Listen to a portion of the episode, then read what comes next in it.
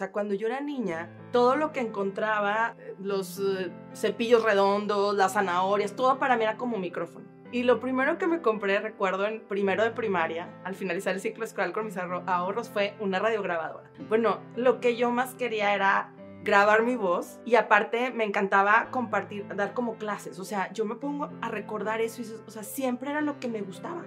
Entonces ponía todas mis muñecas y les daba como cursos, clases, o sea, yo era la conferencista, ¿sí me explico? O la maestra o como le quieras llamar, pero me apasionaba hacerlo. Me decía, es que cómo, o sea, no, comunicación este, está súper saturada, es súper difícil, no hay, eh, es, muy difícil entrar a los medios y luego, o sea, total, a mi mamá no le encantaba no ese medio. Cuando estaba ya en la carrera de Derecho, porque estudié derecho, derecho, nada que ver, yo en aquel entonces ya me cuestioné decía, a ver, esto es lo que quiero toda mi vida. Entonces, desde mis veintitantos, empecé a decir, ¿sabes qué? Creo que esto no es a lo que me quiero dedicar para siempre.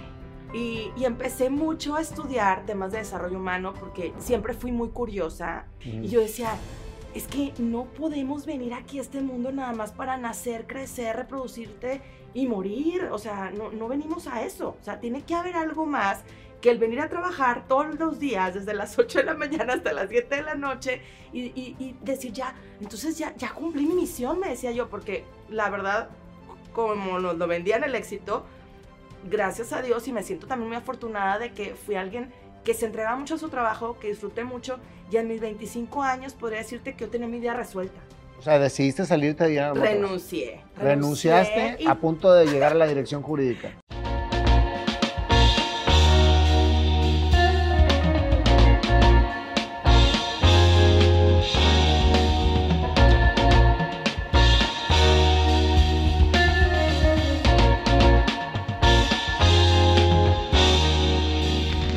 Dinora, un placer tenerte en este programa. No sabes las ganas que tenía de platicar contigo desde que te conocí en ese foro que estuvimos juntos y hace como unos, ¿qué serán? Cuatro o cinco meses, ¿no? Antes de que, no, antes de que empezara la pandemia, ¿no? No, se hace que fue despuesito, como agosto se me hace. Ah, sí, porque íbamos todos con tapabocas y todo. con cubrebocas y todo. Después te empecé a seguir, vi, vi tu, tu, programa. La verdad es que está muy interesante todo lo que haces, Dinora. Y me gustaría que nos platicaras tu vida, Dinora. O sea, ¿cómo empieza esa pasión? Por la parte de la psicología, por la parte del coaching, o sea, de, todo lo que transmites, que es pura paz, es pues todo bonito.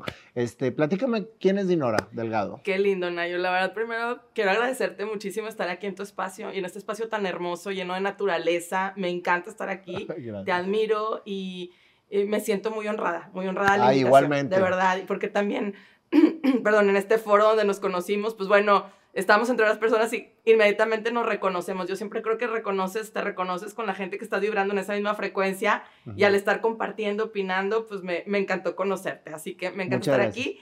Y, y, pues para platicarte de mi historia, ¿qué te cuento? Fíjate que eh, la verdad eh, me apasiona lo que hago y empecé mm, de una forma pues que ni yo misma me lo esperaba. Primero, ¿cómo fue tu niñez? ¿Cómo viviste tu niñez? Fíjate que mi niñez fue muy linda. Eh, mis papás eh, son, fueron muy unidos. Eh, algo que, que, me ha dolido mucho este año es que mi mamá partió, mi mamá se murió este año, entonces ha sido un, un año de, de duelo, pero a la vez de mucho agradecimiento de todo lo que mi mamá nos legó como familia, a nuestra familia y mis papás tuvieron un matrimonio muy lindo y nos formaron a mi hermana y a mí con muchísimo amor. Entonces, Son dos, dos hermanas. Somos nada más dos hermanas y súper unidas, comadres. Mi, mi hermana tiene una, tiene una niña, es mi sobrina, es mi ahijada, la adoro.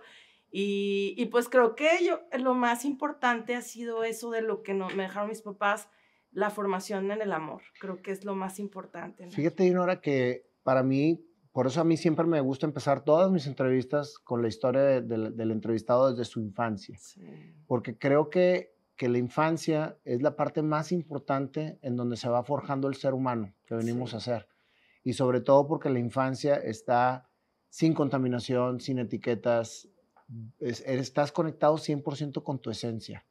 Este, y como vives tu infancia, yo, a lo, al menos en lo particular, yo reconecté con mi infancia cuando encontré mi pasión y me di cuenta que una de las partes más importantes para que encuentres tu pasión es recordar qué te emocionaba ser cuando eras niño. Sí, eso es algo que... ¿A qué jugabas tú? Fíjate que, qué chistoso, ahorita justo iba a compartirte esto. O sea, cuando yo era niña, todo lo que encontraba, eh, los eh, cepillos redondos, las zanahorias, todo para mí era como micrófono. O sea, todo lo, lo convertí en micrófono. Y lo primero que, que yo compré con mis ahorros, porque eh, ahorraba en el colegio, de esos de que llevabas cada semana, te, te, eh, inducían a ahorrar. Y lo primero que me compré, recuerdo, en primero de primaria, al finalizar el ciclo escolar con mis ahorros, fue una radiograbadora. ¿Te acuerdas de las radiograbadoras? claro. Con su cassette. Bueno, lo que yo más quería era grabar mi voz y, aparte me encantaba compartir, dar como clases. O sea, yo me pongo a recordar eso y, o sea, siempre era lo que me gustaba. Entonces ponía todas mis muñecas, a todas mis muñecas frente a mí y les daba como cursos, clases. O sea, yo era la conferencista, ¿sí me explico? O la maestra o como le quieras llamar, pero me apasionaba hacerlo. Y grababa programas como de radio y entrevistaba y le preguntaba a mi hermana y, o hacía entrevistas como, oiga, este, ¿qué opina del aumento del precio del tomate? O sea, me encantó todo lo que yo veía de, en las noticias, pues yo decía, es que yo quiero hacer eso, o yo quiero entrevistar a la gente, ¿no? Pero va pasando el tiempo, Nayo, y es algo que me gusta mucho compartir, porque también, la verdad, eh, no siempre, o en aquel entonces, se alimentaban los sueños de los niños o lo veían como un hobby, como un pasatiempo, este, a lo mejor concursabas en la tele cantando, bailando o haciendo algún sketch, pero a, lo mejor iba pasando el tiempo y como que, bueno, pues las clases, la carrera universitaria y, como que eh, nuestra, la tendencia en mi generación y en algunas generaciones pasadas, que era? Pues estudias, eh, empiezas a trabajar en una empresa y pues yo creo que sí fui dejando de lado mis sueños porque eh, como que empezaba, te empezaban a, te empezaba a contagiar todo eso de lo que nos vendían que era el éxito, ¿no? Y nos decían, pues bueno, es que lo ideal es trabajar en un corporativo, es estar en una compañía grande, es ir eh, aumentando tus ingresos, dinero, tener tu coche, tener, o sea... ¿Te, van, ¿Te van etiquetando? Nos etiqueta, bueno, yo siento que incluso antes más, porque te, no, no había toda la apertura como un programa como el tuyo, como todos estos temas que hoy, gracias a Dios, eh, nuestra conciencia es más amplia y tenemos más opciones para elegir. Entonces creo que eso es algo de lo que me pasó, ir olvidando mis sueños en el camino. Bueno, fíjate, aquí voy, a añadir algo a tu, a tu, comentario porque es muy interesante. Todos tildan a los jóvenes como rebeldes. Sí. Es que es un rebelde, es que está en la, en la etapa de la pubertad, es que no habla con nadie, es que etcétera. A mí en lo particular, Dinora, cuando, cuando a mí me, me separan de mi esencia, o sea, de, pues yo jugaba también a ser artista. yo jugaba, a, o sea, me emocionaba imaginarme que la gente me veía y me aplaudía. O sea, siempre. O sea, todo lo que tuviera que ver con algo era lo que yo soñaba hacer. Y luego fui muy rebelde en la juventud. Rebelde, ¿sí? Hasta medicado salí, Porque este, me decían que estaba loco. Entonces, no es que estaba loco, no es que fuera el rebelde, es que el chavo entra en un trance de separación de su esencia porque viene de la infancia y empieza a vivir un mundo real lleno de, etiquetas, lleno de reglas, lleno de, tienes que ser como, tienes que hacer esto, etc. Y entonces te empiezas a, separar de tu mundo, de tu esencia, y, te empiezas a, interior, a, decir hacia dónde voy. Entonces, yo yo he aprendido todo esto en todos estos años, decir es que no hay rebeldía, hay miedo. Hay falta de entendimiento, hay falta de comunicación. Nosotros como padres necesitamos comunicarnos con nuestros hijos para ver qué es lo que están pasando y por qué están sintiendo lo que están sintiendo. Entonces, te entiendo perfecto. Haz de cuenta que sí. ya la niña que entrevistaba por el aumento del tomate, este, ya no tenía micrófono en mano, etcétera. Exacto.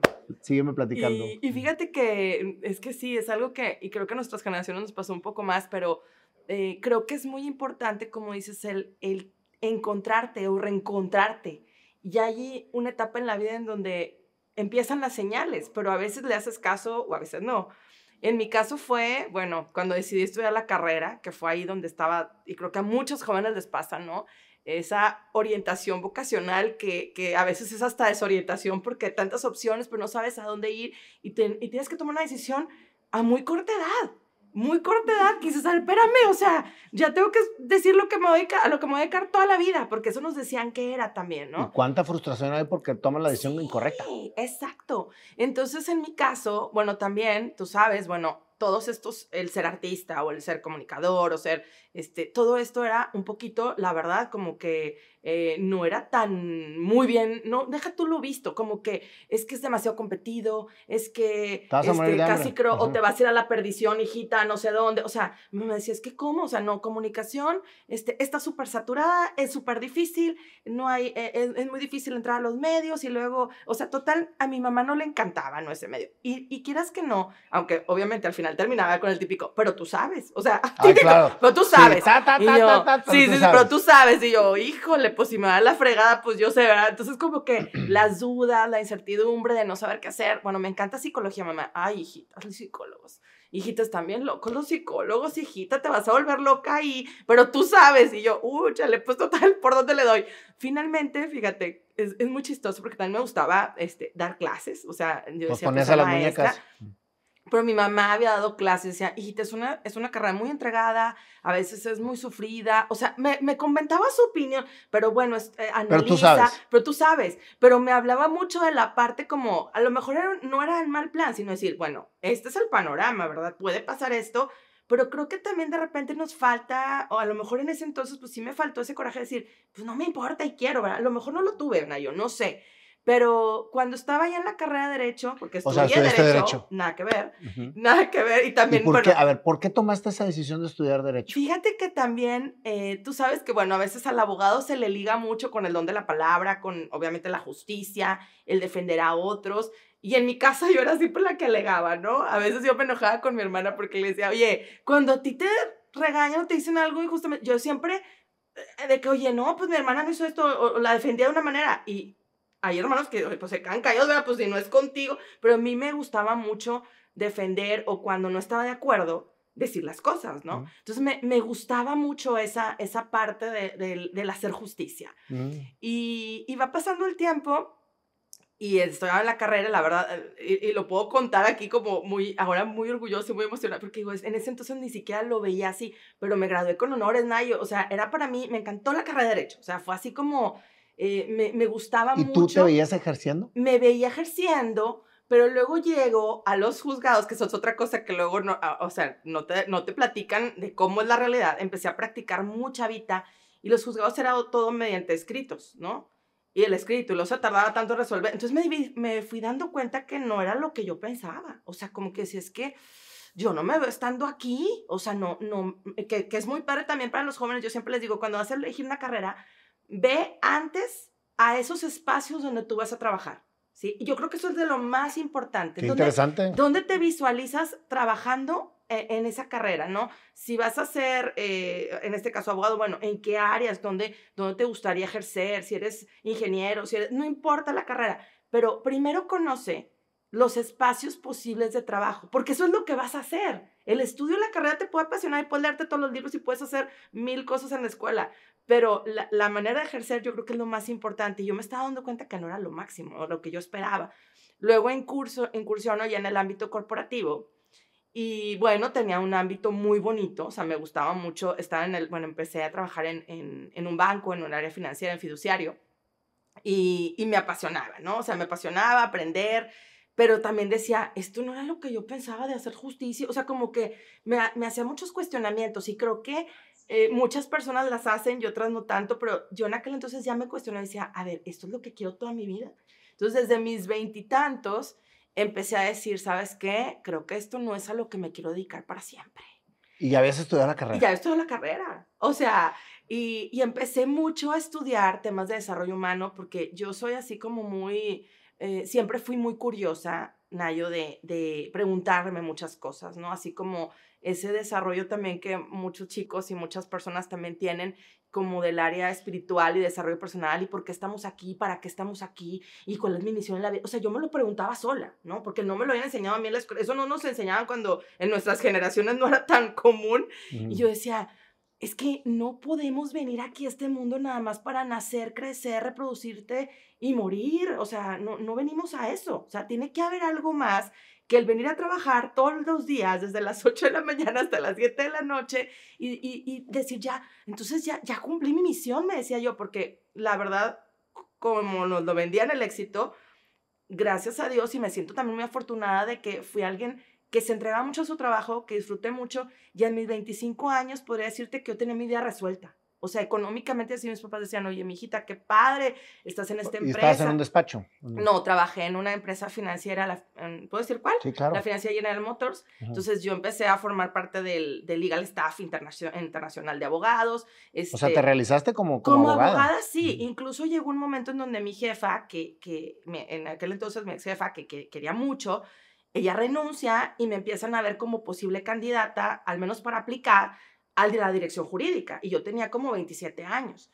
Y yo decía, nada más de pensarlo, Nayo, en lugar de que me emocionara, me ahogaba. Yo decía, yo no quiero esto. O sea, yo no quiero una vida de, de, estar aquí entre papeles desde las 8 de la mañana hasta las no sé qué horas de la noche, este, con auditorías, con, o sea, decía, es que no quiero eso. Entonces, cuando yo rechazo el, ser candidata, la gente me dice, ¿qué te pasa? O sea, estás loca, ¿y por qué no? Y que ve lo que podrías estar ganando y vas a viajar por todo el mundo y vas a... Porque a veces nos invitaban a, ya sabes, el, el, el ambiente corporativo y financiero, pero este, de ese tipo de empresas transnacionales, que, que es muy padre, sí, o sea, y lo disfruté mucho y, y lo agradezco y conocí gente maravillosa, pero que dices, pero no es mi vida, o sea, no te realizaba. No me sentía plena. O sea, a mí. O sea, hay gente que lo puede disfrutar y qué padre. Y los admiro y digo, pues es, es su misión pero decía, no, esto no me lleva a mí a sentirme feliz, este, generando utilidades aquí, qué padre, pero yo decía, pero, pero no, no le veo un sentido para lo que yo vengo a hacer. Entonces empiezo a leer libros de Deepak Chopra y este, empiezo, o sea, decía, es que aquí habla el sincrodestino y que tú vas formando tu destino y, y hay señales en la vida. O sea, entonces empecé así, que cualquier si está vieja está loca, ¿no? No, hombre, maravilloso Chopra, maravilloso. A mí me encanta, pero eh, ahorita nos encanta y es maravilloso, pero hace casi 20 años, o sea, la gente no lo veía como algo común, ¿no? O sea, era apenas platicabas con algunas personas y ya, pero otras te podían ver así como que, a ver, tú estudiaste esto, te está yendo bien, tienes todo, porque así eh, la, la gente, y, no digo que no, o sea, te digo, agradezco todo lo material, todo es muy importante y todo lo que, lo que viví, pero la gente te vende, tienes todo, o sea, te estás, estás queriéndote salir de, esa zona en donde ya alcanzaste el, éxito, que es lo que te vende, ¿no? Pero el éxito es precisamente sentirte pleno, hacer lo que te apasiona. Digo, yo, yo, yo terminé entendiendo eso también. Sí. Y, te, y haz de cuenta que estás contando tu historia, fue muy similar a lo que a mí me ha pasado y he tomado determinaciones en mi vida en donde la gente te dice que estás loco. o sea, ¿cómo puede ser posible que dejes esto? No, yo de hecho ahorita que andas cantando, la gente dice, Ay, ¿cómo se te O sea, ¿y qué ¿cuánta gente nos dice, y qué ridículo? Pero por supuesto. Y nos vale gorro. O sea, a mí muchas veces también me han tachado ridícula de, no sé, de mil cosas. Digo, ¿qué? O sea, me llena y me hace feliz. O sea, y eso creo que es lo más importante. Te llena, te hace feliz. Haces algo por los demás que es positivo, hazlo. O sea, yo siempre le digo, y eso lo digo ahora con los jóvenes, ahora que ahorita te cuento, ¿verdad? Que me dedico a dar cursos y todo esto, pero les digo, siempre pregúntate esto cuando tomes una decisión. A ver, esa persona que te va a criticar o que te va a juzgar, ¿te mantiene? ¿Te da algo? ¿Qué, qué, qué está ganando? O sea, su crítica en qué te alimenta. O sea, no te está llevando a nada, ¿no? Mm. Y, y también siempre digo, observa antes de tomar un consejo si esa persona que lo está dando es feliz y pleno en su vida. ¿Sí? Antes de, de engancharte con algo, a ver, ¿y a esa persona cómo le va con sus consejos, verdad? O sea, realmente está en plenitud, está feliz. No, y si te pones a analizar eso, la mayor parte de la gente que te dice algo es eh, opuesto a lo que está haciendo. Exacto, es opuesto. Entonces, eh, yo creo que es muy importante hacer mucho caso y esto es lo que más he compartido últimamente y que crees, he crecido más en eso, nuestra intuición. Porque nuestra voz interior, Nayo, nos da todas las respuestas, pero la callamos con nuestra mente, con nuestra mente y con lo que todo el mundo nos está diciendo, con lo que nos está diciendo tal vez eh, programas poco constructivos, de televisión, de radio, de este, lo que sea, ¿no? Nuestras las redes sociales, que, que, no te están construyendo, tal vez personas de alrededor de tu vida que, que finalmente no van a darte la respuesta para lo que es tu evolución personal, porque yo soy fiel convencida de que venimos a cumplir una misión única en la vida, ¿sí? Y, y nos toca descubrirla. Algunos tal vez nos tardamos un poquito más, otros menos, otros, no importa que tengas 60 años, pero si lo descubres ya hay algo que te toca hacer, 60, 70 años, no importa la edad, pero vienes a cumplir esa misión, ¿no? Entonces, en mi caso, yo te puedo decir que me sentí muy afortunada de encontrarme con esa misión, que obviamente no es fácil, porque el cambiar el giro fue... O sea, decidiste salirte de General Motors. Renuncié. Renunciaste a punto de llegar a la dirección jurídica. Renuncié y te puedo decir que aparte no tuve alguien como, no sé, un coach que eh, financiero, pues sobre todo, porque me, me acerqué a una coach, porque empecé a conocer el coaching, me enamoré de un libro que se llama Antes de tomar una decisión en su vida, hagas estas preguntas, de una autora que ya falleció, que se llama Debbie Ford, y fue mi primer contacto con el coaching personal.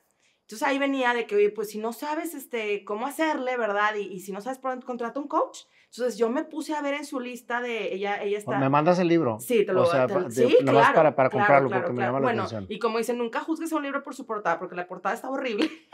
Perdón que lo diga, pero la verdad. O sea, una portada amarillita, o sea, jamás te llamaría la atención. O sea, letras cafecitas y pues dije, a ver, ¿qué es esto?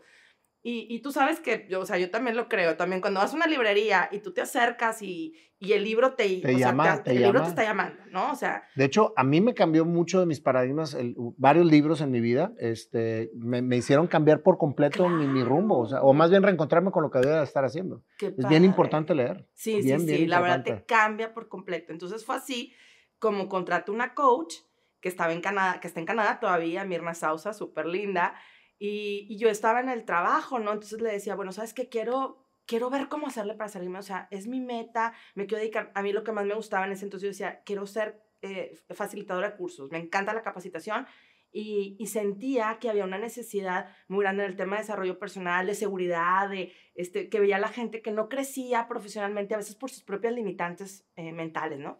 Entonces era, era por donde yo quería entrar, por la parte mental y demás. Entonces la contrato y me dice, bueno, pues vamos a, a conectarnos cada semana, porque le dije, pero ¿cuánto cuesta esto? No, no tengo ni idea. Me dice, mira, no importa, tú dime cuánto puedes pagar y yo voy a ser tu coach y del instituto acá de Before y que han estado con mm, súper preparados, ¿no? Y me dice, dime. Recién salí de ahí en el Motors Tour. Todavía no me había salido. Ah, todavía no te había salido. Pero la contrato y todos los lunes, o no sé qué, un día a la semana, creo que los lunes a las 7 de la tarde, me conectaba vía telefónica, porque no había, todavía no se usaba tanto que vernos ni nada de eso, ¿no? Ni, vía telefónica una hora y fue así que ella me fue acompañando a darme el valor mm, de salir. Y renuncié, o sea, renuncié. Pero también te digo, en el aspecto económico yo no tenía nada. O sea, yo me lancé, vendí mi coche, o sea, fue muchas, fueron muchos cambios a los que yo me arriesgué y que también mi familia y la gente me decía, es que ¿cómo se te ocurre? O sea, cambié, cambié mi coche cuando yo tenía, tenía oportunidades de cambiar mi coche cada año y me quedé en muchos aspectos económicamente eh, o sea, perdí entre comillas, pero yo me sentía súper feliz. O sea, yo me sentía súper feliz con un carrito mucho más antiguo, con a lo mejor no me compré ropa en un año, o sea, porque empecé. Pero estabas plena. Me sentía plena, porque empecé a dar taller, aunque me pagaran menos, pero yo decía, es que me siento feliz. Pero entonces, ¿tú decides salirte de General Motors por qué razón? ¿Porque no estabas realizada? No me sentía realizada. Ni tenías me sentía ya, plena, profesionalmente hablando. Ok, tenías ya una visión de lo que querías hacer de tu vida cuando te sales? Quería ser capacitadora, sí, sí la tenía, sí la tenía. La visión la tenía súper clara. Eh, lo que sí creo que ha ido cambiando un poco en el camino, o sea, y, creo que para bien, porque eh, también el tema de capacitación, yo siempre lo involucré con el tema de desarrollo personal, o sea, no lo dejaba de lado, pero empecé mucho con temas empresariales, ¿no? Empecé mucho con un tema de imagen de negocios, imagen personal, ¿Y por qué el tema de imagen? Porque también lo veía desde la autoimagen y veía personas dentro de la empresa y en muchas partes que, como te digo, no crecían por cómo se veían a sí mismos, ¿sí? ¿Cómo te ves a ti mismo? Y cómo a veces, eh, bueno, pues lo tengo que decir, en muchas empresas y corporativos este, son muy eh, estrictos con ese tema de, oye, el cómo hablas, el cómo te mueves. Entonces yo decía, ahí estaba mi rollo de abogada, qué injusticia que una persona que sepa mucho más le den el, le den el, pero le dan el puesto al que tiene más labia, al que sabe cómo llegar, este, en, comunicarse mejor, pero tal vez no tiene mucho respaldo en conocimientos, pero se sabe vender. Entonces, para mí el saberse vender era muy importante y sigue siendo importante, pero primero reconociendo todo lo que eres tú, ¿sí? Entonces fue lo que empecé a trabajar mucho con la gente, pero de verdad que lo que más me ha gustado es ayudarles, porque me daba cuenta de eso, que lo más importante era el cómo se veían a sí mismos que reencontrarás tú tus talentos, tus habilidades, el sentirte seguro de quién eres para lograr esas metas y esos objetivos. Y eso es precisamente lo que te movió a tomar la decisión. Eso me tomó. Quiero tomar, digo, quiero hacer talleres y quiero irme por este lado. Y ayudar a la gente a que, a que sacara lo mejor de sí mismos, porque al descubrir yo el coaching y también darme cuenta que no estaba siendo plena, dije, oye, ¿cuánta gente hay que no se siente pleno. y te diste cuenta a temprana edad, ¿eh? Porque yo me di cuenta hasta los 46 cuál era realmente mi pasión. Sí, Entonces, es que no, hay edad, no hay, no hay edad, Nayo. No, no hay edad, pero fíjate la responsabilidad que tenemos nosotros que ya nos dimos cuenta que sí se podía ser exitoso haciendo lo que te apasiona. La responsabilidad que tenemos de poderlo expresar, de llevarlo a la gente para, para, para otorgar herramientas de esperanza y decir, sí se puede. O sea, yo lo logré este programa es de eso. O sea, precisamente el perfil es personas que han logrado el éxito haciendo lo que, lo que les apasiona, como tú, en donde el éxito para la sociedad había sido tu puesto en General Motors, pero no para ti. Entonces ahí es donde precisamente se abre el qué quiero. Darle a la gente lo que quieren de mí o hacer de mí lo que quiero para mí. Fíjate la gran diferencia. Mucho. Y todos vivimos para lo que la gente nos quiere ver, decir, dominar, este, y no para lo que realmente nosotros queremos. Entonces, esa decisión que tú tomaste, te la aplaudo, te la aplaudo porque, digo, ahorita ya veo tu éxito después de, pero el éxito fue desde que tomaste la decisión. Ahí ya fuiste una persona exitosa. Gracias. ¿Verdad? Sí, y quitarnos esas etiquetas, Nayo, que no es fácil, porque nos ponemos la etiqueta de abogado, empresario, ejecutivo, este, no, no estoy diciendo que, pues bueno, sí es parte de lo que hacemos, pero no lo que somos, mm. ¿sí? Y a lo mejor mucha gente dice, oye, pues tú, por ejemplo, pues ya habías acabado tu carrera de abogada, ya te estabas realizando profesionalmente ah, con, lo que habías estudiado, este, llevabas una carrera muy impecable bajo el estricto sentido de la sociedad. Sí. Lo que estudiaste lo, trabajas. Si estás ejerciendo, bravo. Si estás ganando igual, mejor, eh, digo, bien por lo que estás haciendo, todavía más bravo.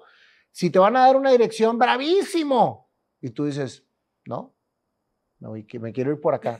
Estás loca, ¿cómo es posible? Eh, aparte, hasta egoísta eres porque, porque estás, estás dejando una oportunidad que otros quisieran tener. Dios te va a castigar. No estás valorando lo que tienes. Pero algo tan importante, puedes decepcionar al mundo, pero nunca te decepcionas a ti mismo. Y no estás decepcionando a los demás si tú estás siendo leal con lo que verdaderamente deseas y con lo que tiene un propósito en tu vida. Y más si va el ayudar a otros. Ahí está la verdadera fidelidad, Minora. Sí. La fidelidad hacia uno mismo. Sí. Hacia lo que realmente quieres hacer, este, quieres transmitir, quieres, o sea, ahí está la fidelidad. Que, que, a ver, como tú dices, pregúntate a ti realmente, cómo te ves, pregúntate a ti si quieres hacer eso, pregúntate a ti si quieres estar con esa persona o trabajando en ese lugar. Pregúntate a ti. Claro. No le preguntes a los demás, porque la respuesta está en ti mismo. Ahora, Nayo, sí, y hay momentos en los que, claro que flaqueamos, o que ha habido momentos, digo, hay momentos en todo sentido, emocional, económicos, eh, que, que a veces no han sido sencillos, pero cuando te vuelves a reconectar y dices, a ver, sigue siendo por aquí y creo que vale la, la, pena, como se le diga, vale el, el, momento hacerte, hacerte las preguntas, el cuestionarte y decir, ¿sigue siendo por aquí o no? Porque tal vez nuestro propio ego es, ah, pues tengo que seguirlo haciendo. Yo a veces me he sentado y, y también soy creyente y, creo, como te digo, en mi intuición, el Dios que vive dentro de mí, en, en Dios, eh, eh, soy cristiana católica y, un día le quiero contar una anécdota que, cuando puedo la comparto y me, gusta mucho porque hace como, no sé, cuatro o cinco años tuve un momento muy, muy complejo, ¿no? Porque empecé a dar cursos, tengo en empresas y todo, y luego abrí cursos para niños y adolescentes. Entonces abro cursos en verano, que este año, bueno, no lo pude hacer por lo mismo de lo que estamos viviendo, pero hace como cuatro o cinco años empiezo abrir mis cursos de verano, ¿no? Que son temas de empoderamiento interno, de, para los niños, para las niñas, los adolescentes, así. Y nadie se me escribía, Nayo. Nadie. O sea, yo decía, ¿qué onda con esto? O sea, a mí se me hace que... ¿Y habías tenido éxito anteriormente? Sí, mucho. Gracias a mis cursos, de verdad me siento muy bendecida. A veces son cursos en donde son 30 y les tengo que decir, sabes que ya no, o sea, porque máximo 20. Entonces me, siento muy bendecida porque sí, sí, y me, porque me encanta hacerlo. Entonces de repente dije, oye, ¿qué onda? Nadie, nadie, nadie, nadie. Era Julio, pero también creo que es muy importante lo que nosotros estamos eh, sintiendo, viviendo, y yo había pasado también por situaciones algo difíciles a nivel personal. Pero de, de plano dije, a ver, y me puse así en comunicación con él, así, así casual, ¿no? Y a ver, si ya no quieres que me dedique a esto, si, si en mi ego está, ah, tengo que hacerlo, y a lo mejor me toca emplearme o me toca hacer algo diferente, mándame una señal. O sea, yo quiero saber si esto no me toca hacer. Y cuando veo situaciones así, de repente digo, a ver, no me quiero aferrar. He, trabajado mucho en no aferrarme, Nayo que es algo muy difícil cuando uno quiere demostrar que puede y que sí, que, porque a veces también está ese ego de quiero demostrarle al ese, mundo. Ese es el tema. Exacto. Querer demostrar. Querer demostrar a quién, exacto. Entonces dije, mira, si ya no, ya no. A lo mejor ya no voy, va por ahí, a lo mejor va con los cursos de empresa de nuevo. O sea, quiero estar abierta a lo que me toca hacer. Entonces, de repente así, como que hago la pregunta, oye, pues no, me, me habla una amiga. De la nada me manda, no, me, me manda, no sé si mensaje, no sé, no sé si fue WhatsApp, no me acuerdo y manda una invitación, nos manda una invitación diciendo, eh, creo que era un grupo de, de, redes, ¿no? De Facebook o WhatsApp, que había ese día hora santa en, la iglesia Fátima. No es que yo vaya súper seguido, la verdad, o sea, sí voy a misa y todo, pero no es como que atienda a veces esas invitaciones, ¿no? O sea, de, de pronto dije, me está hablando, ¿no? O sea, hay que hacer, o sea, yo creo que quiero ir, o sea, quiero ir, me, me nació el ir. Voy, empiezo a estar en la hora santa, empiezo a escuchar, ¿no? Todas las canciones, estaba muy bonita, muy bonita preparada por los organizadores ahí. Y yo con mi cuestión, ¿no? Dios, háblame. Y si esto ya no es para mí, quiero saberlo. Bueno, estaba ahí, de repente eh, la organizadora, quien estaba llevando a cabo la hora santa y haciendo lecturas, hace la lectura empieza a comentar o a, hablar de la lectura de la pesca milagrosa. No sé si alguien la recuerda, pero estaban eh, los apóstoles, entre ellos Pedro, estaban varios pescadores, ¿no? Y estaba Pedro intentando pescar. Estaban en la noche y pues no salía nada, y no salía nada. Y desde ahí yo decía, o sea, esto va para mí. esto va para mí, ¿no? Y yo, y dice, sí, estaban intentando pescar, intentando, y no salía nada. Y en eso llega Jesús. Y les dice, echen las redes, echen las redes. Y le dice, Pedro, Señor, hemos intentado todo el día. Mira, Nayo, lo vuelvo a contar y se me hace el nudo en la garganta. Hemos intentado todo el día, lo hemos estado haciendo. Y no ha salido nada pero en tu nombre vamos a volver a echar las redes. Y cuenta la historia, ¿no? En que hasta este se rompían. pasaje, que hasta se rompían. Y se caían los peces y se desbordaban las redes y casi, dice, fue un milagro que no se cayera la barca. Entonces, para mí esa fue una señal muy grande. O sea, es por ahí. Y puede haber días en donde a lo mejor sientas que no, pero es por ahí.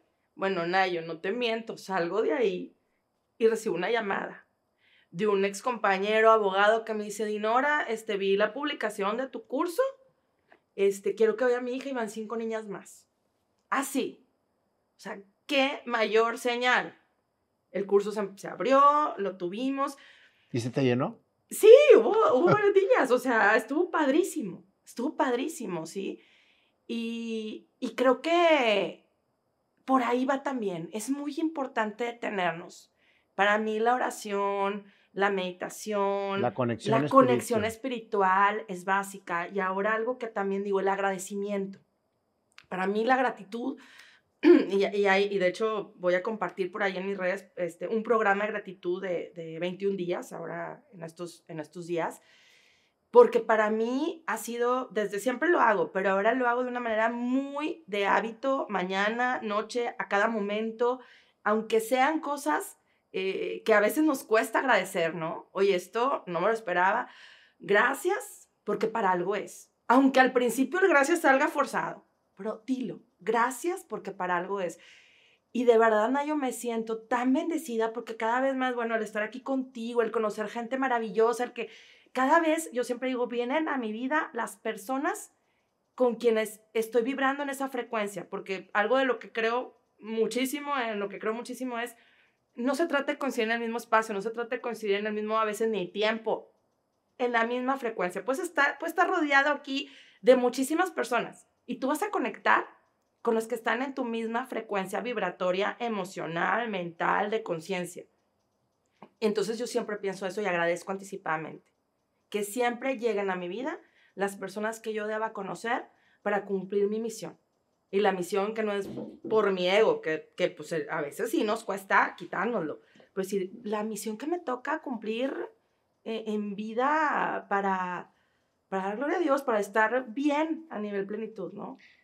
Fíjate, Dinora, la vez pasada estaba platicando con mi hijo este, del ego, porque ahorita está muy de moda dominar el ego, controla tu ego, el ego te, te maneja, el ego, el ego te mueve, el ego... Yo creo que el ego es necesario. Sí. El ego es necesario para, para, para visualizarte las metas que, que, puedes llegar a lograr. El problema es cuando, cuando el ego te domina en el sentido de todo lo que escuchas en tu mente que tienes que hacer para lograrlo. Pero si tú nada más te quedas en la primera parte y dices, oye, es que quiero llegar a correr un Ironman. Entonces, ahí es un ego positivo, porque te estás, te, estás visualizando corriendo un Ironman.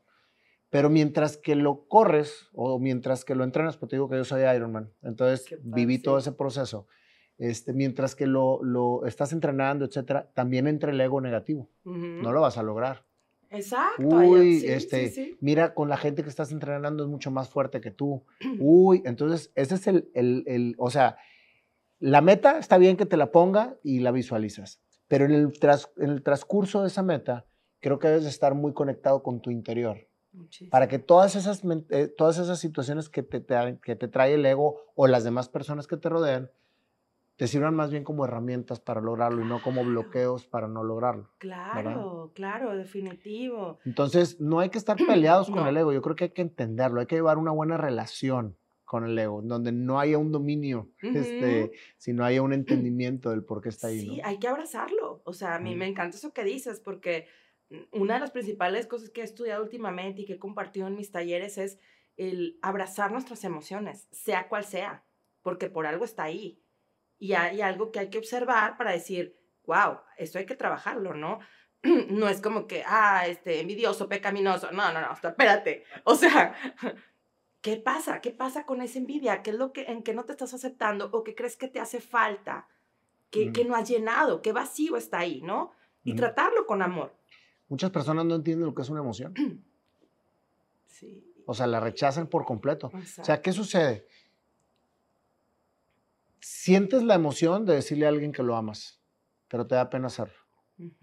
Sientes la emoción de, de, decir, no lo voy a aceptar de esa manera, no me lo digas, pero no lo haces. Fíjate cómo una puede ser amor o puede ser rechazo. Los dos, las dos son emociones y las dos son necesarias. Tanto decir que te amo a decir no te pases. ¿Sí? Sí.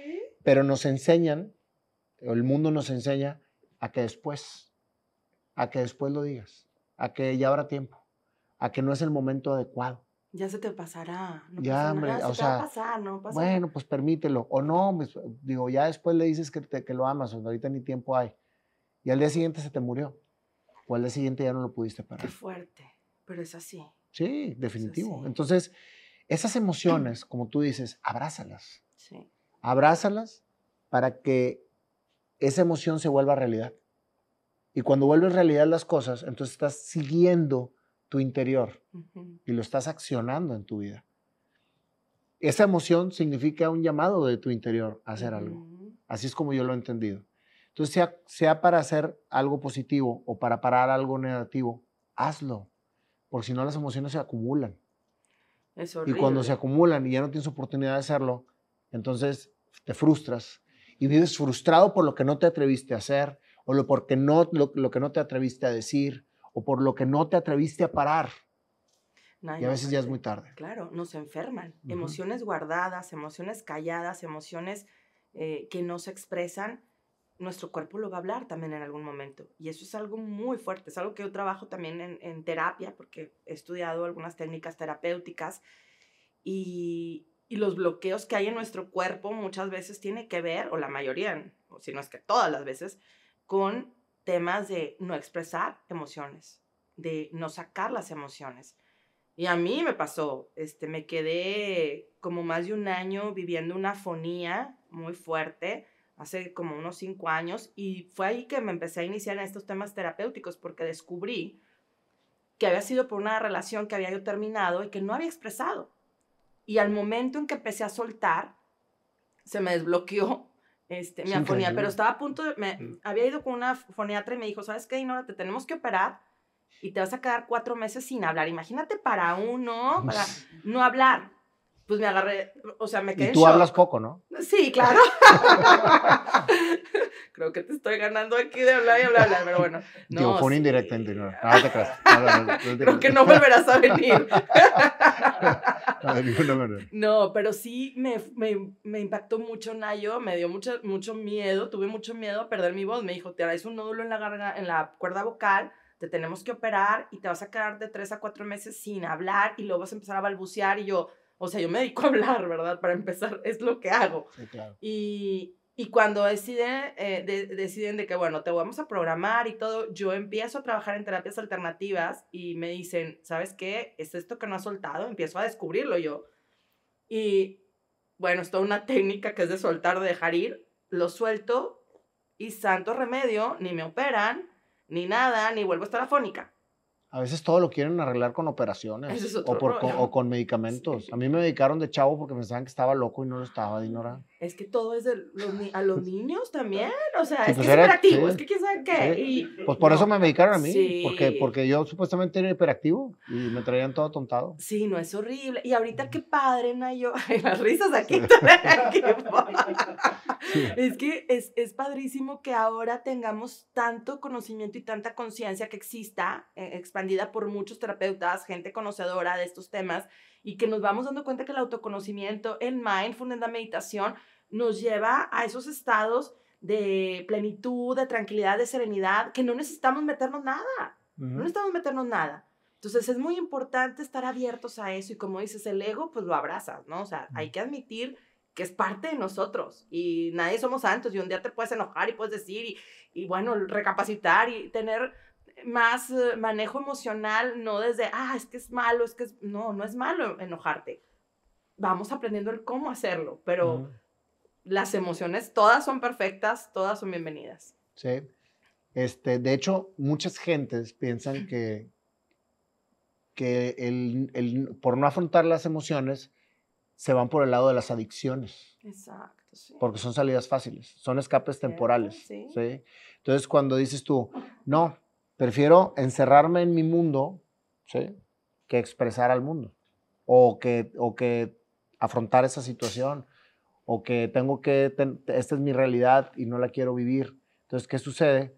Que te vas al mundo alterno, que es el consumismo de las drogas, del alcohol, del sexo, de las compras compulsivas. o sea, hay muchas situaciones este, yo tuve alguna vez una, una terapeuta psicológica que, se, que me decía, son FETs, son formas de escape temporales. este, y sí, y solamente son temporales, porque después de que sucede la realidad actual otra vez, intensificas el vacío. Entonces yo terminé entendiendo, Dinora, que los vacíos no se pueden llenar en ningún otro lugar más que contigo mismo. Cuando tú los llenas, entonces estás preparado para amar. Fíjate, qué, qué, grueso, o sea, porque si no, estás buscando amar, más bien que te amen, o sea, para poder llenarte, pero no estás amando, estás buscando. Y entonces se vuelve en vez de, una, de un gozo una necesidad. Y entonces empiezas a vivir la vida de otras personas. O sea, es todo un rollo que, que, este, que cuando lo entiendes, o sea, lo ves desde afuera y dices tú, Santo Dios, ¿por cuántos años estuve viviendo para los demás y no para mí mismo? Me encantó eso que dijiste. Y creo que conectamos muy bien en tu historia y con lo que, porque ya, ya estoy contando la mía también, ¿verdad? No, pero es este, así. pero pero conectamos muy bien porque nos ha pasado cosas muy similares. Sí. Somos locos que luchan por su pasión. Sí. Y no somos zombies que viven lo que los demás quieren que vivamos. En automático, Nayo, porque tristemente muchas personas están en automático.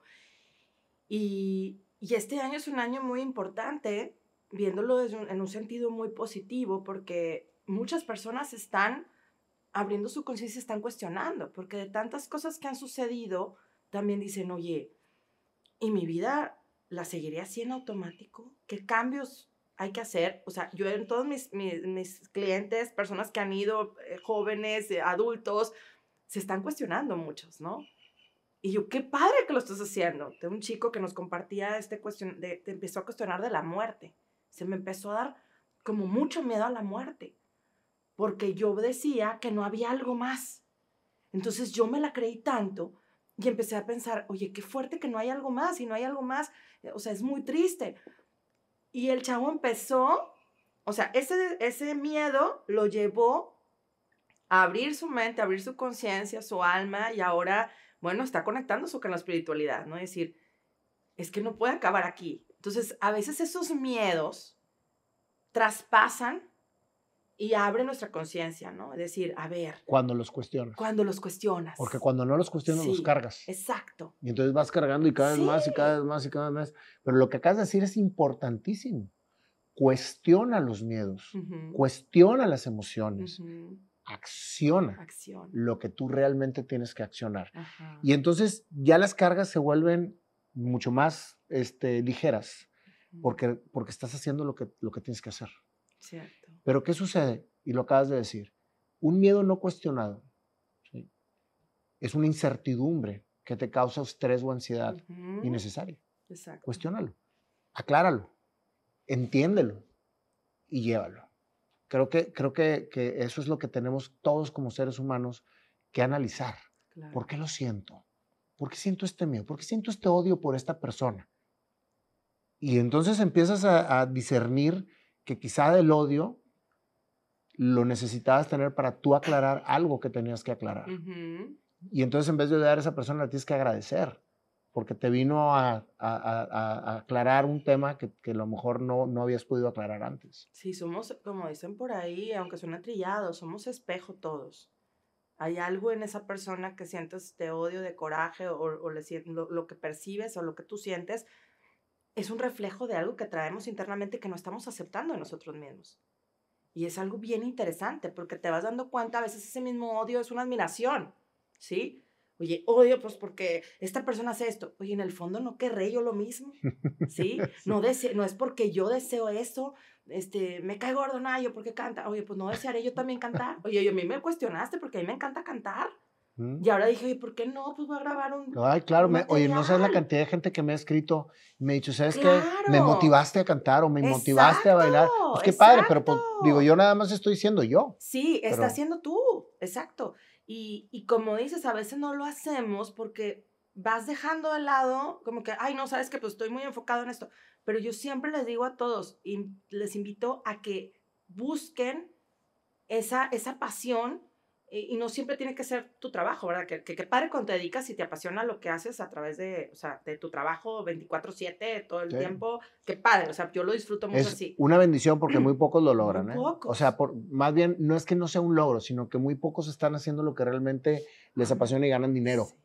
Pero cuando balanceas las dos cosas, ¿sí? Decís, bueno, pues tengo que traer forzosamente a casa esto porque es la responsabilidad de tenerlo pero ya te das el tiempo para hacer lo que te apasiona, es donde a veces esto viene a suplir esto. Exacto, sí. Pero cuando quieres hacer esto y no tienes esto, muy pocas veces tienes resultado, porque pues finalmente no hay lana para poderlo hacer y ahí cae la frustración. Entonces es un balance de las dos cosas, porque mucha gente me dice, yo voy en busca de mi pasión, como tú lo dices, voy a dejar el trabajo. Le digo, no, si ya tienes un trabajo, ponlo. Pero ¿cuál es el problema, Dinora? Que la gente llega a un estándar en el sentido de decir, estoy viviendo bien, tengo un sustento económico que me da para comer, para estudiar, para vivir, para vestirme, para solventar situaciones médicas. O sea, si te pones a ver lo básico, lo tienes resuelto. Pero luego, el consumismo, la mercadotecnia, la sociedad, el qué tienes que hacer, te dicen que tienes que cambiar de carro, te dices que tienes que cambiar de ropa, te dicen que tienes que traer el celular más nuevo, que tienes que meter a tus hijos en la universidad tal o fulanito de tal prepa o etcétera, que tienes que hacer un, cumpleaños a tu hijo con premios para todos los niños, que entonces dices tú, necesito trabajar más. Entonces ya valió madre la necesidad. Y vives para ya entonces demás, sí, entonces dices, porque la comadre me dijo que le hiciera la fiesta en, tal, en tal lugar y ta, ta, ta, ta, ta. Oye, ¿qué pasa? No, pues que pedí que, que, me, que me incrementaran el trabajo para poder trabajar más y ganar más para poder solventar necesidades innecesarias. Definitivo, Nayo. ¿Y qué sucede? Que terminas trabajando toda una jornada y no tienes tiempo para hacer lo que te apasiona. Entonces empiezas a lograr, pues el carro, los tenis, pero siempre estás vacío. Y ahora la ropa, y ahora el sombrero, y ahora el viaje, y ahora todo, pero no terminas de llenarte a ti mismo. Entonces se acaba el viaje Ay, ¿y ahora qué? ¿Tienes el carro? Ay. Ahora pagarlo, porque ahora págalo, sí, ahora págalo. Oye, ya tengo el iPhone nuevo un día, ¿eh? Y al día siguiente, pues está igual que el otro. Sí, sí, sí. O sea, y, y, es lo que nos sucede. Y que, pues, síguele jalando, güey, y síguele, y síguele insaciablemente buscando algo que no te llena. Definitivo, fíjate, algo que yo siempre les digo y lo comparto también en el tiempo que estuve en radio y cuando puedo una de las mayores desgracias están en la competencia social. Es muy triste decirlo así, pero es la verdad. O sea, la competencia con los demás. O sea, uno no compite con, no, vienes ni a competir con nadie, obviamente, pero si tú quieres mejorar es con nosotros, contigo mismo, ¿no? Y no está en ese, como dices tú, que, que compró ella, que compró la otra, cómo se pintó el pelo y a dónde va y paga, este, en el caso de las mujeres, ¿no? la estilista más cara o el estilista, o sea, a ver, lo haces porque, qué padre si lo puedes hacer, pero no por competencia, ¿sí? O sea, no por porque la otra o el otro lo tiene o porque te sientas inferior si no lo tienes. Porque ahí pues hay un vacío, lo que acabas de decir, súper grande, ¿no? Estás eh, eh, teniendo escapes hacia algo que, porque no te está dando felicidad lo que hay aquí, ¿sí? Igual, en la competencia de este, pareja, ¿no? Si todos se casan, ah, pues ya se tienen que casar todos, ¿no? Espérate. ya tienes 26 y no te has casado. Y no, no te casaste. ¿A quién, le, a quién le importa? ¿Sí explico? O sea... Sí, sí, sí, ¿no? Y es algo, bueno, ¿qué te puedo decir, Jonah? Yo me divorcié hace algunos años y también fue una situación difícil en el sentido de, es que, ¿qué van a decir, no? Y, y, es algo que la gente también hace o deja de hacer algo por lo que van a decir. ¿Y qué estás sintiendo tú? Exacto. O sea, ¿te preocupas por lo que van a decir vives un infierno? Sí, no, es algo, es algo muy fuerte como a mucha gente le han enseñado o nos enseñado en algunos momentos socialmente a hacer y romper ese patrón, pues es algo muy positivo, ¿no? El atrevernos a hacerlo. Creces. Y con conciencia. Es cierto, creces. Oye, no, entonces tu carrera de abogada se quedó en General Electric. En General, General Motors. Sí, ahí Te pusiste a dar eh, talleres, coach, este. Yo, pensé que era psicóloga. No, fíjate que y me dices, soy abogada. No, de, abogada y con maestría en Derecho Mercantil y mil cosas de abogada, pero me certifiqué como coach en programación neurolingüística en, en California y en Guadalajara. Estuve, este, tuve muchos coaches muy, muy, muy, muy lindos que me apoyaron y que me certifiqué con ellos ya hace desde 2007, cuando el coaching era así como que, ¿qué es eso? Me acuerdo que, que yo iba a los programas, nadie sabía que era coaching, porque te digo que yo empecé desde antes, cuando em, empecé a tomar coaching en el 2005, a vivirlo yo, y, y, nadie sabía que era eso, y hasta decía, ¿qué rollo, no? Como que, que ¿de dónde viene? Y, y, ahorita, bueno, este, pues ya sabes, mucha gente se pone coach y así, pero es muy, es muy padre el saber que hay gente que está mm, entrenando a otros, porque en mi caso lo, lo que hago es ayudarte a descubrir lo mejor de ti, ¿no? Que eso es lo más importante. Y me encanta trabajar con la, programación neurolingüística, pero ahora aunado a las emociones, porque la programación neurolingüística es programar tu mente, que sí es muy poderoso, pero hay que conectar con la emoción. Entonces, estar en esa sintonía mente-alma, creo que es algo que, me ha ayudado mucho también a, a, conectar con la gente, a trabajar como terapeuta también, que es maravilloso. ¿También te certificaste como terapeuta? Sí, o sea, porque trabajé, bueno, estudié mindfulness y estudié una técnica que se llama soltar y dejar ir. Entonces, combino, tengo un programa de, de terapia con todas estas herramientas. Entonces es padrísimo porque me lo sueltas en, con lo que te cuando, cuando le dijiste a tu mamá que quería ser psicóloga, por ahí iba, ¿no? y ahora ya estoy.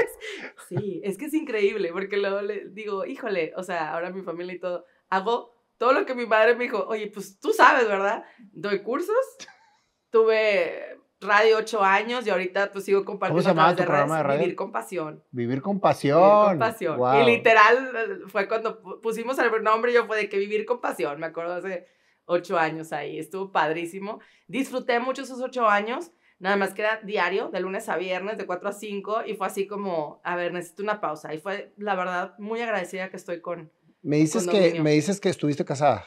Estuve casada. ¿Cuánto tiempo? Como cinco años, Nayo. Cinco años. ¿Tuviste familia? No, no, tengo hijos. No tienes tengo hijos. Y eso es algo que también la gente, pues mínimo hubieras tenido un hijo. Y lo otro, qué bueno que no tuviste hijos. A mí me da mucha risa los comentarios de la gente. Y yo, ajá, sí, yo a todos les digo que sí. A mí me da mucha risa. O sea, porque como que a veces existe ese afán de, de que te empatizar, pero de una manera que a veces no sabemos, ¿no? Y no, no juzgo a la gente, sino es como pero como si tuviéramos que darle gusto y eso es muy importante soltar esos comentarios, no, no gancharte, porque a veces hay gente que lo tiene y al principio me costaba, ¿no? De que, ay, qué triste, yo, no, no estoy triste, o sea, pero, y yo sé que la gente lo, hace. y la gente llega también a veces llorando contigo, ¿no? ay, es que, estoy bien triste por ti. Sí. Pues yo no estoy triste, ¿no? ¿cuál, es el a mí eso me daba mucha risa, porque, y luego a veces como hay gente que también a mi alrededor sabían de cosas de terapia, y es que se me hace que tú no lo has sanado, o sea, lo estás bloqueando, o sea, me daba risa porque yo trabajo mucho en mi, en mi interior, ¿no? O sea, no, no, es, no es así como que, ay, yo sé todo, no, claro, me doy de topes y, y, reconozco que a veces, que obviamente me equivoco. Pero para tomar esta decisión fue algo muy poderoso también. Me fui a un retiro con los jesuitas hace ya, pues bueno, un ratito, porque fue desde el 2000, ¿qué fue? 2010. Que fue cuando te divorciaste. cuando me divorcié, exactamente. Y mi mejor amiga, que adoro, este también me decía, a ver amiga, es que se me hace que tú no estás segura. Yo ya tenía tiempo, ya teníamos tiempo de, de haberlo hablado. Creo que fue un matrimonio muy, eh, ¿cómo se puede decir? Como fue una decisión consciente. Y, y es algo que, bueno, es muy difícil de explicar hacia afuera, Nayo, o sea, porque solamente quienes están ahí lo saben. Y yo decía, mi camino y tu camino no era el mismo. Y fue una, una, fue una decisión consciente que a lo mejor cuando tomamos la decisión de casarnos no estábamos maduros para saber hacia dónde iba nuestro, nuestra misión de vida, ¿no? Y... Híjole, pero qué importante es darte cuenta de sí. porque hay gente que se queda ahí toda la vida y está bien frustrada. Exacto, y, no y, y, pasar esa, claro que es una etapa difícil, claro que fue, claro que hubo dolor, que, claro que hubo, tuvo que vivir, tuvimos que vivir ese duelo, pero cuando yo fui, y es algo que me, me gusta compartir cuando puedo, que no, no es sencillo, pero cuando yo fui a ese retiro, porque me dijo mi amiga, toma la decisión de forma profunda, ¿no? Y te puedo ir. Entonces el retiro es del silencio, es retiro de silencio de más de siete días. ¡Oh, qué fuerte! imagínense, imagínense yo, este, con Biblia en mano y todo, pero bueno, una vez al día creo tienes como un coach espiritual, una persona que te... Y me encantaron los ejercicios, de, son de San Ignacio de Loyola, porque son con base en preguntas, ¿no? Y, y no hay juicio, o sea, yo amé trabajar ese, ese esos ejercicios con, con los hermanos jesuitas, y me acuerdo que mi coach era una señora de como setenta y tantos años. Y yo así como que, híjole, esta señora me va a decir que, que yo me tengo que quedar aquí, que pues imagínate una señora. Que te hagas consagrada. Sí, que me quede aquí, o sea, qué rollo, ¿cómo va a cambiar esa decisión? No, pero cuando tomas esa decisión, claro que traes ah, muchas culpas. o sea, me decía, yo dije, me va a decir que no me divorcie, ¿no? Ah, o me va a incitar a que tome una decisión este, de quedarme en matrimonio toda la vida, porque pues fue lo que yo prometí fíjate que fue un, fue un coacheo, un coaching tan amoroso, tan, tan de cuestión, de, de, invitarme a cuestionar, ¿no? De, porque eso es lo que haces en, yo les digo coaching, no, no se llaman así, es como un asesor espiritual, pero ella no te responde nada, solamente, o sea, te guían a que tú encuentres tus propias respuestas. Entonces, yo decía, es que, es que esto es algo que yo dije que era para toda la vida y es que me siento, y yo, o sea, traía una, sí traía la culpa, ¿no? decir, pues me quiero ir de ahí, pero claro que no, no, no sé, o sea, tengo miedo. Y me decía, ¿y tú cómo crees que Dios te quiere ver? Y si te ves a no sé cuántos años, ahí, ¿cómo, qué sientes? Y fíjate que eso yo les invito a todos, cada vez que tomes una decisión y que te imagines también en un futuro, que te digan, oye, a cinco años, diez años ahí, yo sentía que me, yo decía, es que siento que me ahogo, es que siento que tu cuerpo habla, nuestro cuerpo habla ello. Ante cualquier situación, ante cualquier decisión que tú vas a, vas a tomar, tu cuerpo está hablando. Entonces escúchate, escucha esas sensaciones, ¿no? Eh, hay que ser congruente con lo que tu alma te está diciendo. Y fue una decisión muy amorosa, muy consciente. Y, y bueno, pues seguimos abiertas al amor. Eso es lo más importante, la vida claro, Claro, claro, claro. Digo, estoy sin pareja, digo, sí, tú he tenido otras relaciones muy lindas, pero, pero bueno, de verdad confío mucho en, en, en que el momento llega. Pero fíjate, fíjate lo importantísimo, Dinora, que es tomar decisiones desde tu interior, conectado con Dios o con la energía que tú quieras. Pero esa decisión, como tomaste la decisión de, de General Motors, como tomaste la decisión de tu matrimonio, como tomaste la decisión de seguir con esos cursos que no había escritos, fíjate nada más cómo las decisiones han ido marcando tu vida. Yo le digo a la gente, y ahorita lo traigo muy de moda porque lo traigo bien en el corazón, soñar, creer y crear. Soñar, creer y crear. No te quedes tuncado en ninguno de los tres. Haz los tres. a Dios, Dios, nos pone a todos la gran bendición de soñar. Cuando crees en tus sueños, entonces créalos. Y, y, empieza la vida a fluir. Es verdad. Y, y, todos tenemos esa bendición y esa oportunidad. La cuestión es pues, realmente creerlo y crearlo. Cierto. Pues muchísimas gracias, Dinora, por toda esta historia tan hermosa, me quedé con muchas preguntas. Yo creo que a lo mejor después hacemos otra para seguir. Me encanta. Este, o invítame tú también a, Oye, este que ya, ya lo hemos platicado. Pendientes. ya tenemos que ponerle fecha ahorita porque eh, yo también platico si estoy como que quiero quiero preguntar, pero tenemos esa sí, sí, sí. yo, esa necesidad de entrevistar. Sí, ya quiero entrevistarte, o sea, entonces lo vamos a hacer y me siento muy bendecida de coincidir contigo, Nayo, en este en este momento, en este espacio y, con todo lo que estás aportando, porque de verdad es algo que necesita mucho nuestra sociedad. Pues igualmente, pues estamos en las mismas, somos comunicadores los dos de cosas positivas y entre más seamos, mejor, mejor puede, podemos este, hacer una fuerza para toda la gente, ¿no? Claro, claro. Gracias, gracias, gracias, pues, de verdad. Como ya es una, una, tradición en este programa, Dinora, te vamos a hacer tu canción de, de la historia que tú nos acabas de platicar. Y para eso voy a invitar a mi querido amigo Jorge Luna, el Panda. Hola, hola. Oye, cuando necesites imagen, mercadotecnia y redes sociales, el Panda es un experto. ¿eh? Aquí andamos. que me dices. Sí, sí, soy un estuche de monerías. Es un estuche de monerías. No traje los zapatos de Bailo Tap también. Bailo Tap. Y es un excelente músico. Muchas gracias, Pandita. Estamos aquí en el tema. Estamos aquí en tema musical porque Nayo me, me invitó a esta loquera. No sabíamos a dónde iba a llegar esto. Veíamos a tantos gentes que están en el medio digital eh, decimos, están demasiado altos los, los estándares. Y nosotros dijimos, bueno, pues nos apasiona, vamos a divertirnos, ¿no? Y vaya que nos hemos divertido. Nos hemos dado unas buenas divertidas. Ya te diste cuenta cómo, cómo, bromeamos de repente. La diversión, bromeamos, pero con mucho respeto. Claro, claro. Igualmente yo quiero mucho a mi compadre. Eva.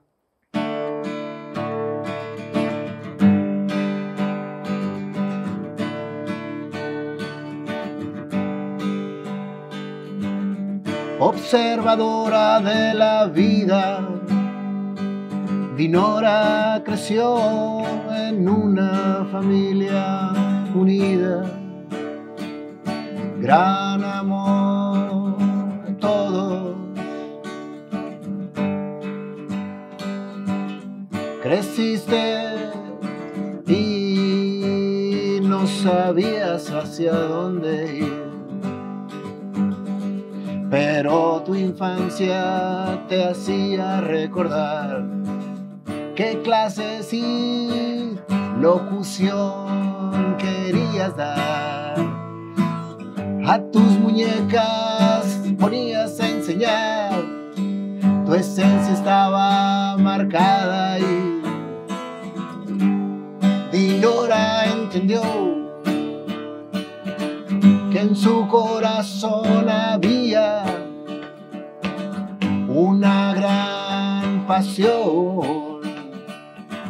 pero por lo pronto ahí quedó.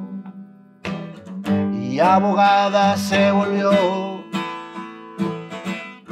Sin embargo, el éxito llegó, Dinora en su vida trascendió abogada litigante en una gran compañía. Ella estaba y tenía todo por delante, pero de pronto ella decidió cambiar su vida y encontrar su pasión. Su determinación la llevó a tomar una decisión que a enloqueció, pero a ella realizó. Talleres ella dio, su pasión afloró y en coach se volvió. Puso Dios arriba de ella situaciones para entender que la perseverancia por lograr nunca debería de caudicar. Y así Dinora con su pasión, ella siguió en gran coach. Ella se volvió porque creyendo en lo que hacía, voy a contribuir y la gente la seguía. Y así su vida terminó Y a mucha gente. En foco acompañó de la mano las tomó y así Dinora se volvió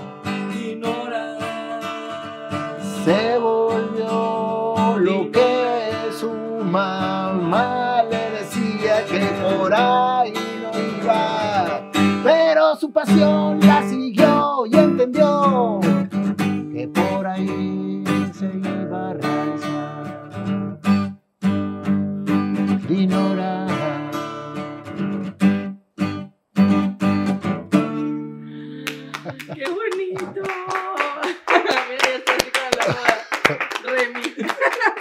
Bueno, pues esa es la historia que tú escribiste.